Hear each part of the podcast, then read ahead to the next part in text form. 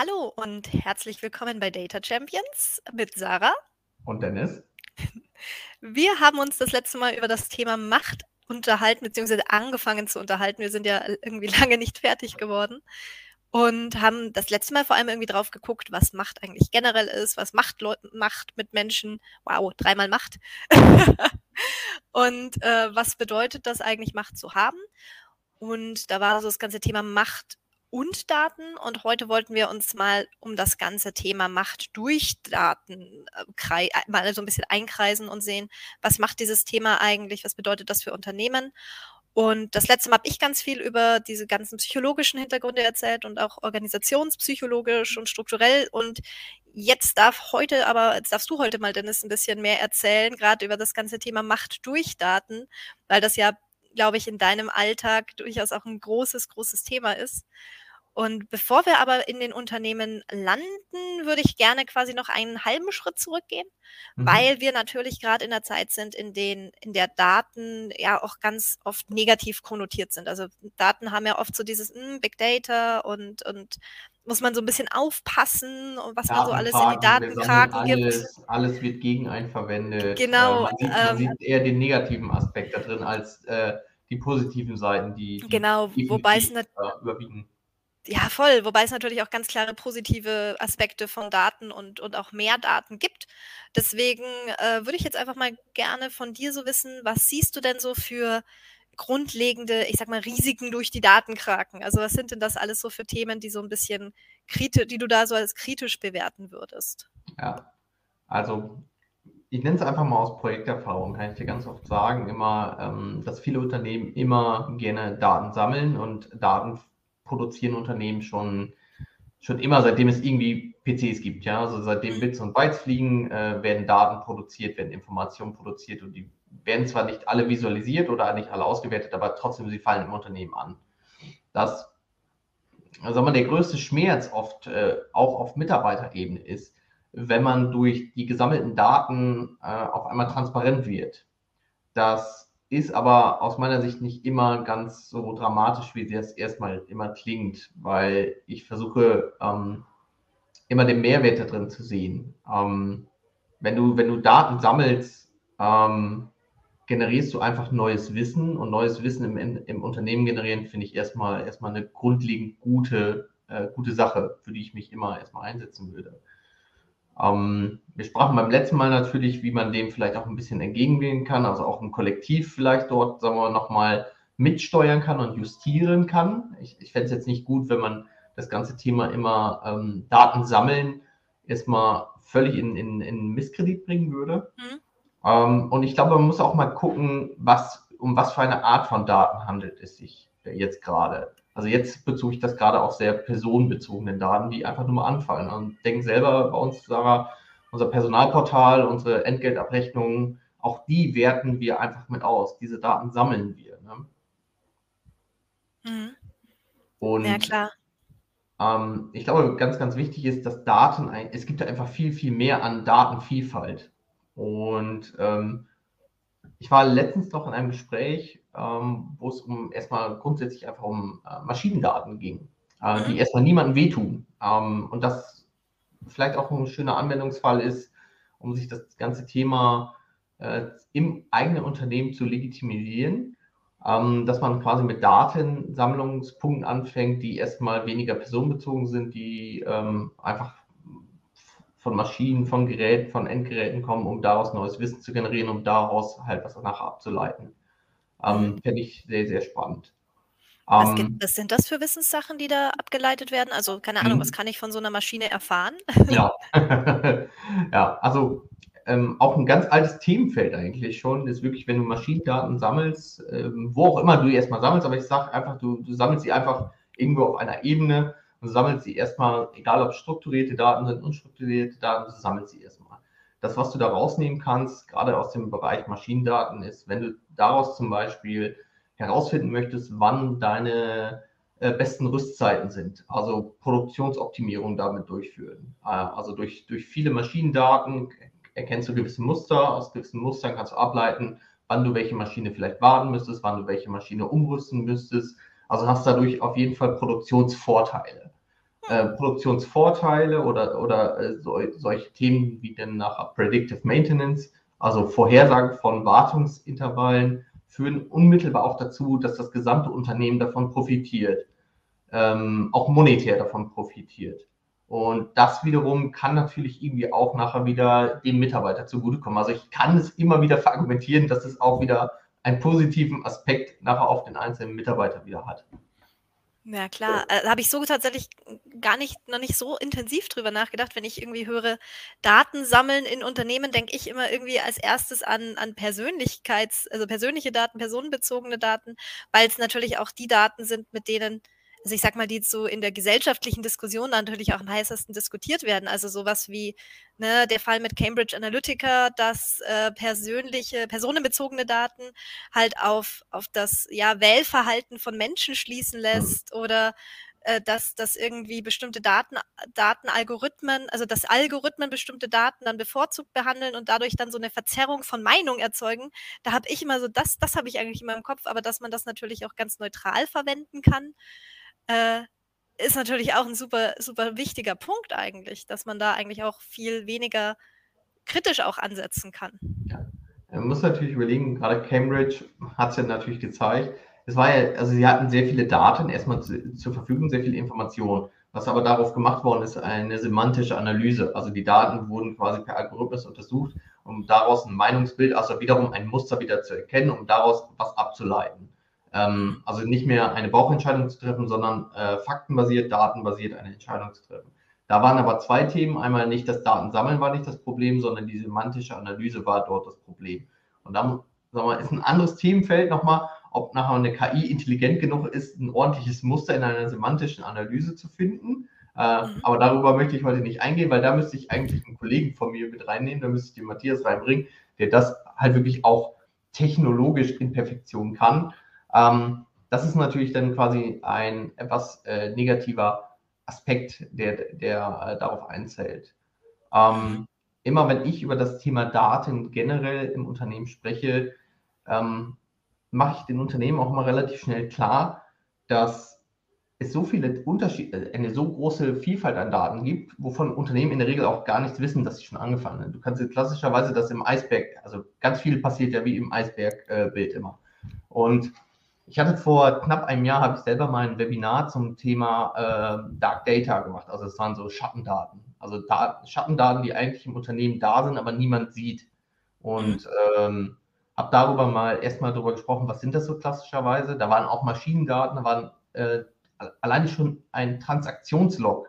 Ja? Also du veränderst was in einer Software und es wird mitprotokolliert da könnte sich jetzt was Personenbezogenes zurückverfolgen äh, lassen, aber in der Regel eher nicht, weil es eher auf Endgeräte ist. Ne? Mhm. Äh, aber auch das ist wiederum, das sind wiederum Daten. Ne? Die könnte ich natürlich jetzt mitsammeln. Das machen die meisten eben nicht, weil die Herausforderung ist es natürlich, ähm, dadurch, dass Speicher so günstig geworden ist, dass das Sammeln von Daten nicht mehr kompliziert ist, wie es vielleicht noch vor 10, 15 Jahren, ähm, dass wir halt die richtigen Daten sammeln inzwischen, ja. Und nicht einfach nur immer schreien, ja, wir sammeln einfach alles und gucken mal, was wir damit passieren. Also macht keiner inzwischen mehr. Also das, was du gerade sagtest, Big Data, ja, das, das war so das Buzzword so vor fünf, sechs Jahren. Dann hat man irgendwann festgestellt, das funktioniert, klar, das funktioniert. Speichergünstig, Daten sammeln relativ einfach, aber keiner wusste, was ist der Anwendungsfall jetzt dafür? Also, welche Daten brauche ich eigentlich? Und dann ging es halt hin zu, dass man sagt, hey, dann lass uns doch eher so Smart Data machen äh, also quasi alles, was ich irgendwie nachher messen und im Anwendungsfall machen kann. Jetzt seit ungefähr, ich weiß nicht, einem Jahr, zwei Jahre reden wir halt mehr über, über Write Data, also die richtigen Daten nur noch nehmen. Und ähm, auch wenn dieser kleine Sidetrack jetzt gerade ein bisschen vielleicht weit geht, aber ähm, wir erfinden das Rad fast immer neu, weil wir halt irgendwelche ähm, ja, Stimmungsbilder vielleicht technologisch abfangen wollen, um, um etwas die Angst davor zu nehmen. Jetzt also mit dem Thema Write Data, also sammeln halt nicht mehr alles wie eine große Datenkrake, sondern sammeln nur noch die richtigen Daten. Ja, und überlege dir vorher in, in einem Anwendungsfall voraussichtlich, welche Daten brauche ich dafür und die sammelst du. Ja, führt auch dazu, dass ähm, Duplikate, Dubletten, insgesamt die Datenqualität sehr viel höher ist, ne? weil ansonsten hast du auch einfach sehr viel Datenmüll, den du einfach mit dir sammelst. Das braucht keiner. Das macht auch die späteren Analysen überhaupt nicht besser.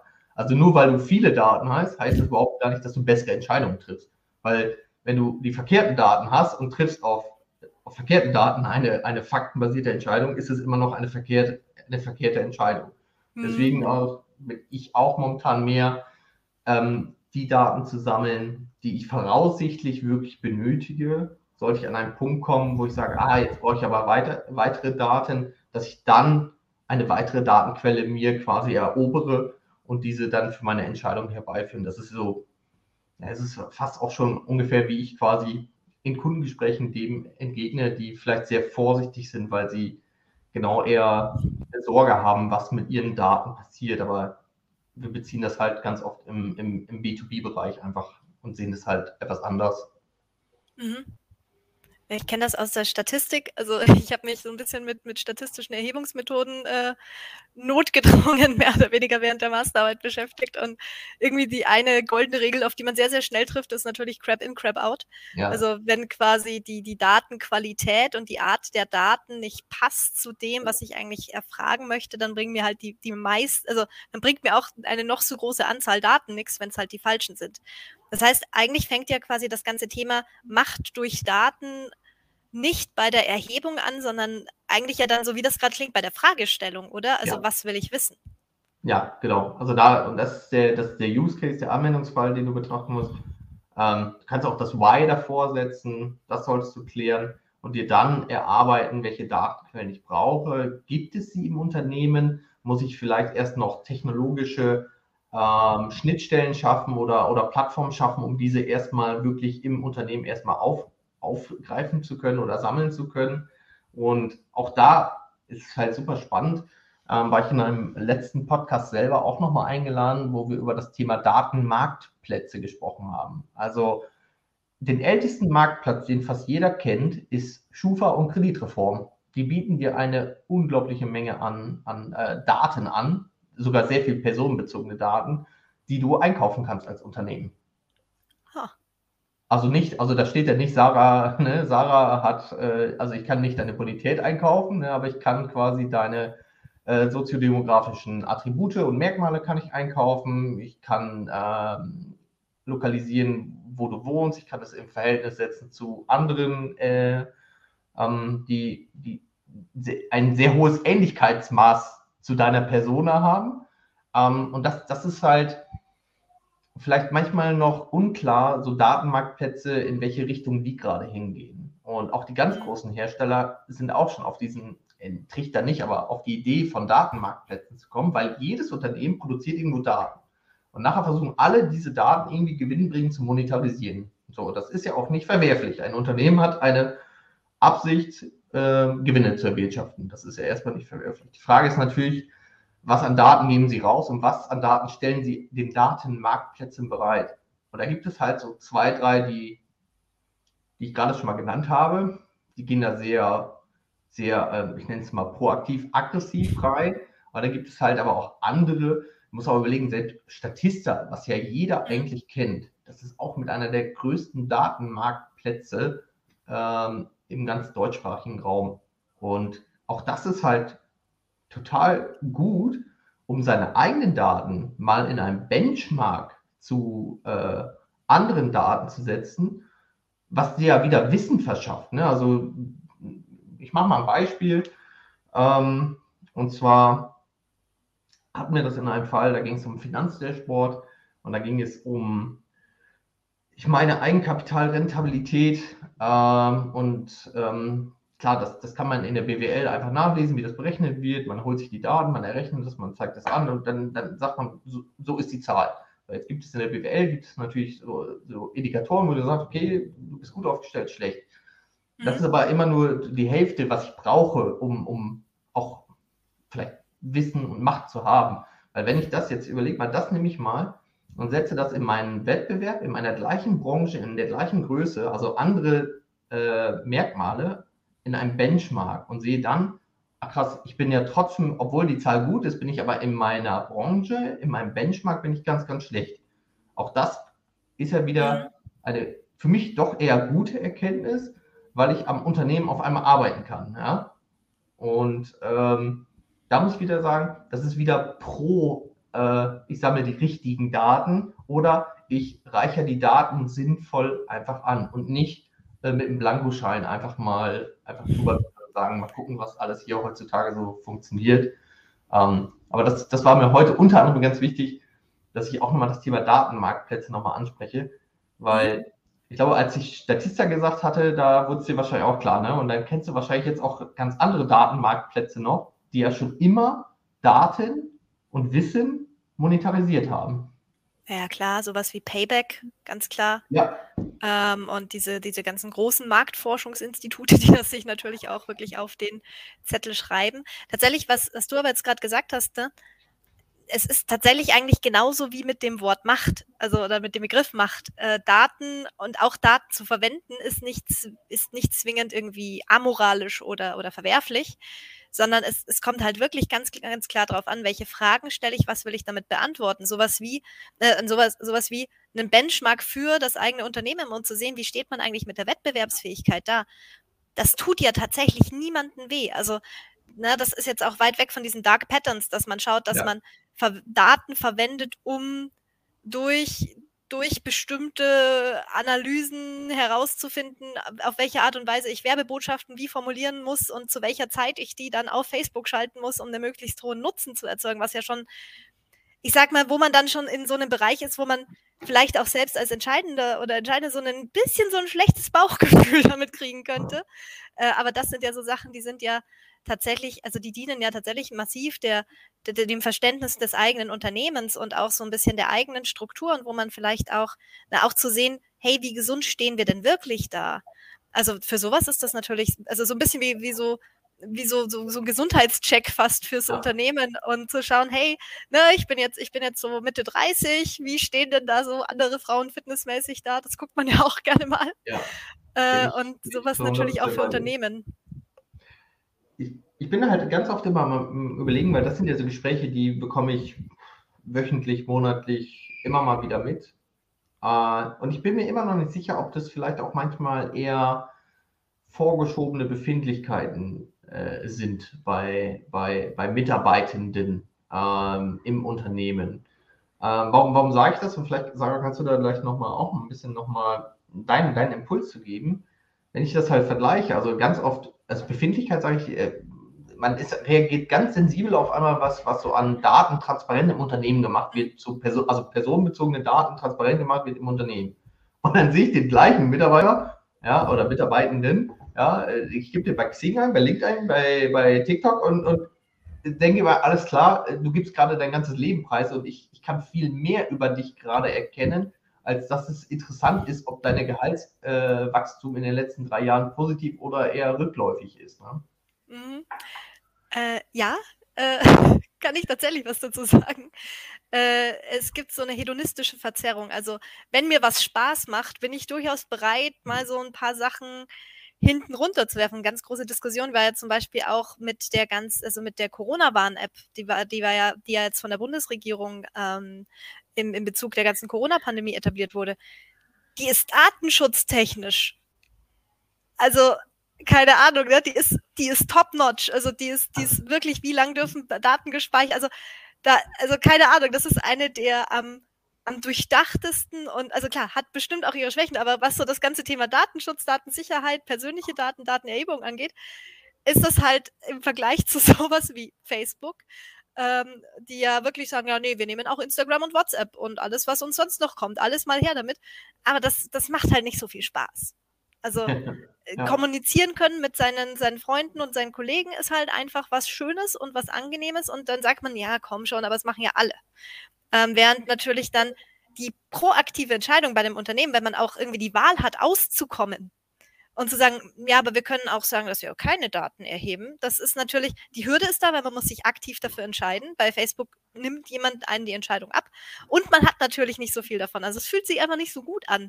Und das macht auch nicht so viel Spaß. Das heißt, das ist natürlich dann doppelt so un, unschön oder un, ungut. Es fühlt sich auch nicht so schön an, darüber nachzudenken, weil da müsste man sich ja dafür entscheiden.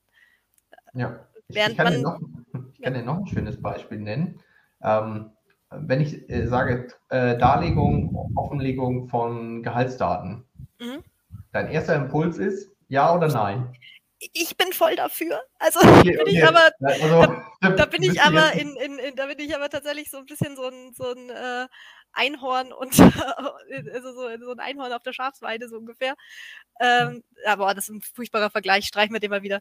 Aber wir, ich, wir können ich aber find, leider nicht streichen, weil. weil ja, weil ich finde aber tatsächlich, also ich, fänd, also ich als Mitarbeiterin möchte sehr gerne viel, viel mehr Gehaltstransparenz haben. Ich hätte das gerne viel, viel stärker und finde das ja. eigentlich total schlecht, weil intransparente Gehaltsstrukturen nutzen vor allem einfach am Ende des Tages den Arbeitgebern und nicht den Arbeitnehmern. Und da es mehr Arbeitnehmer als Arbeitgeber gibt, bin ich schon dafür, die Sache zu machen, die der mhm. Mehrheit nutzt. Also ganz, äh, ganz banal. Aber ich weiß, dass ich damit eher eine Minderheit vertrete. Also ich, ich kann dir sagen, also aus dem deutschen Mittelstand ist die Sache eher äh, auf gar keinen Fall. Äh, auf gar keinen Fall darf der Kollege neben mir wissen, ähm, dass ich für meine 38 Stunden x Euro bekomme. Ja. Ähm, keine Chance. Ganz wichtig, ganz interessant, geh in ein Unternehmen rein, wo ein Tarifvertrag ist, wo ein Manteltarifvertrag ist. Du kennst die Rolle, du kannst öffentlich nachlesen, was er bekommt. Ja. So, da musst du nur noch wissen, wie lange der im Unternehmen schon da ist, weil das ist so quasi dann äh, die andere, ähm, also die zweite Stellschraube eigentlich dann im, im, in einem möglichen Tarifvertrag dann, wie viel du bekommst. Und jeder weiß es voneinander. Ja. Und das hat, glaube ich, ganz viel auch mit dem Thema Unternehmenskultur zu tun. Mega. Ne? Wenn also dieses Thema sofort so, Uh, auf gar keinen Fall. Das hast du in, in Unternehmen, äh, und ich war selber schon in Unternehmen, wo äh, Manteltarifverträge waren, die sind da total entspannt mit umgegangen. Da ja. könntest, hättest du das auch als, als Report einfach offenlegen können, weil alle hätten gesagt, ne, ich kann es ja eh nachgucken. Also, ja. ne, brauche ich gar nicht wissen oder ne.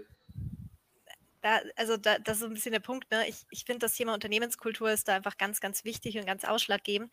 Und über sowas kann man natürlich Unternehmenskultur auch beeinflussen. Also das ja, das ist, und gerade solche Wandel, die machen natürlich, also hier wieder Veränderungen, das, das macht natürlich auch was im Kopf, ne? So, was ist, wenn, ne, also so, was ist, wenn der jetzt dann schlecht von mir denkt? Also es sind ja zwei Möglichkeiten. Entweder Leute denken schlechter von mir, weil ich mehr verdiene als sie und sind dann sauer auf mich, will ich vielleicht auch nicht. Oder ich finde raus, dass ich viel weniger ja. verdiene als andere Leute fühle ich mich auch nicht so gut. Und am Ende des Tages sind, ist es aber eigentlich so ein bisschen, der Nutzen ist schon eher für den Arbeitgeber da, wenn das möglichst intransparent ist, weil dann hat man die Diskussionen halt nicht unter den, unter den Mitarbeitenden. Beziehungsweise die Diskussion hast du nicht, aber die meisten Unternehmen werten es ja trotzdem auch aus. Ne? Die, die, die, haben, also alleine durch die Tools wissen die sofort, hm. ähm, ähm, die wissen einfach, was, was die Range ist, wo, wo so ein Gender Pay Gap vielleicht noch ist, ja. etc. Ähm, viel wichtiger ist aber, ähm, viele haben immer die Sorge, dass man damit, also mit der Erhebung von Daten und damit dadurch, dass man transparent wird, hat man die Sorge, dass man kontrolliert wird. Mhm. Und das ist so oft so ein Pfeiler, den ich immer auch nochmal als, ich nenne es mal Einwand bekomme von, von vielen in Gesprächen, ja. wo ich sage, kann ich, kann ich nachvollziehen, ähm, ist es aber nicht. Ja. Das äh, kann ich mir aber gut vorstellen. Wie gehst du damit um, mit dem Einwand?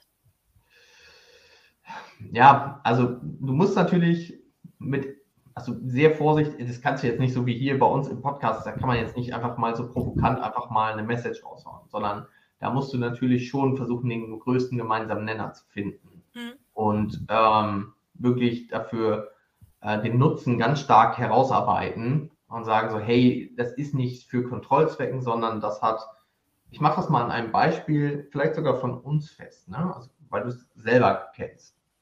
Wir erfassen Zeiten, ja, weil wir ein Beratungshaus sind. Die erfassten Zeiten stellen wir in Rechnung, Zeit gegen Geld. Damit verdient unser Unternehmen Geld. Wir protokollieren aber auch, sagen wir mal, die nicht produktiven Stunden. So, oft schon gehört, ja, in den letzten Jahren. Zum Glück ist verstimmt das, verstummt das so langsam, weil wir da mehr Transparenz schaffen. Ähm, warum muss ich denn die nicht produktiven äh, machen? Ähm, weil viele wieder Sorge haben, dass das ein Kontrollmechanismus ist. Ich, habe schon, weil ich ja selber schon seit sieben Jahren da mit, mitwirken darf, ähm, sage ich, nee, wir, wir nehmen das zum, zum Steuern, zum Steuern und Führen, aber, aber positiv gestimmt, weil wir haben auch dadurch schon ganz oft festgestellt, dass auf einzelnen Mitarbeitern eine sehr hohe Last ist, auf Kundenprojekte, auf, auf einzelnen Tätigkeiten, auf einzelnen Arbeitspaketen. Die schwimmen dann eher so bei 100 Prozent ihrer produktiven Arbeitszeit, schwimmen die einfach. Und dann gibt es mhm. andere, die haben vielleicht nur eine Grundauslastung. Und dann gibt es andere, ähm, die vielleicht unter einer Grundauslastung sind.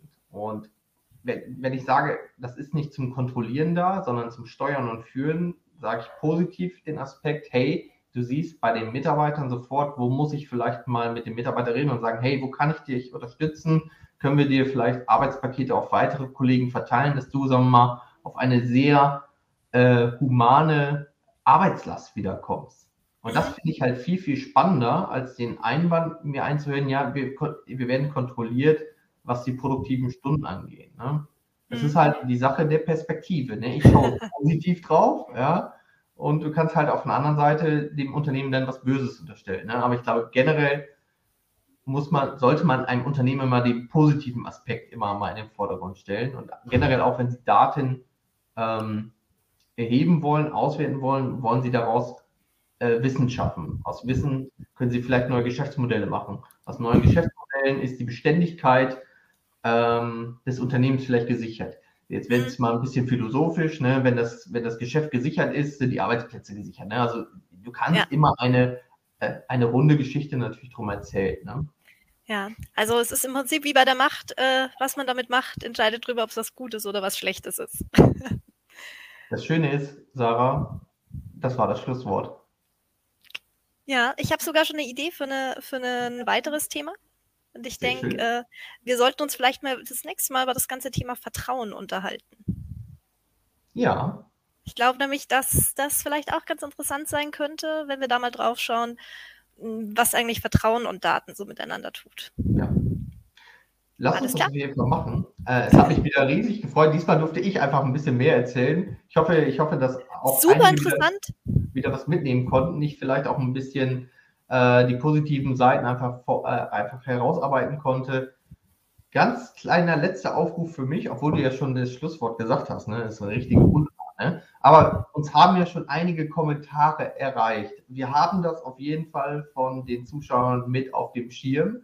Und auch da kommen schon erste Ideen für weitere Podcast-Folgen. Also von daher fühlt euch weiterhin frei, uns zu schreiben. Ähm, einfach unter den Podcast, per E-Mail, wie auch immer, also TikTok bin ich nicht, aber Xing, LinkedIn, ähm, einfach anheben und äh, anklopfen und einfach mal ähm, Wünsche äußern. Wunderbar. Dann cool. sage ich Dankeschön und lieber Dennis, bis zum nächsten Mal. War wieder, Mal. War wieder sehr cool, sehr viel Spaß gemacht und bis bald. Bleibt gesund. Ciao.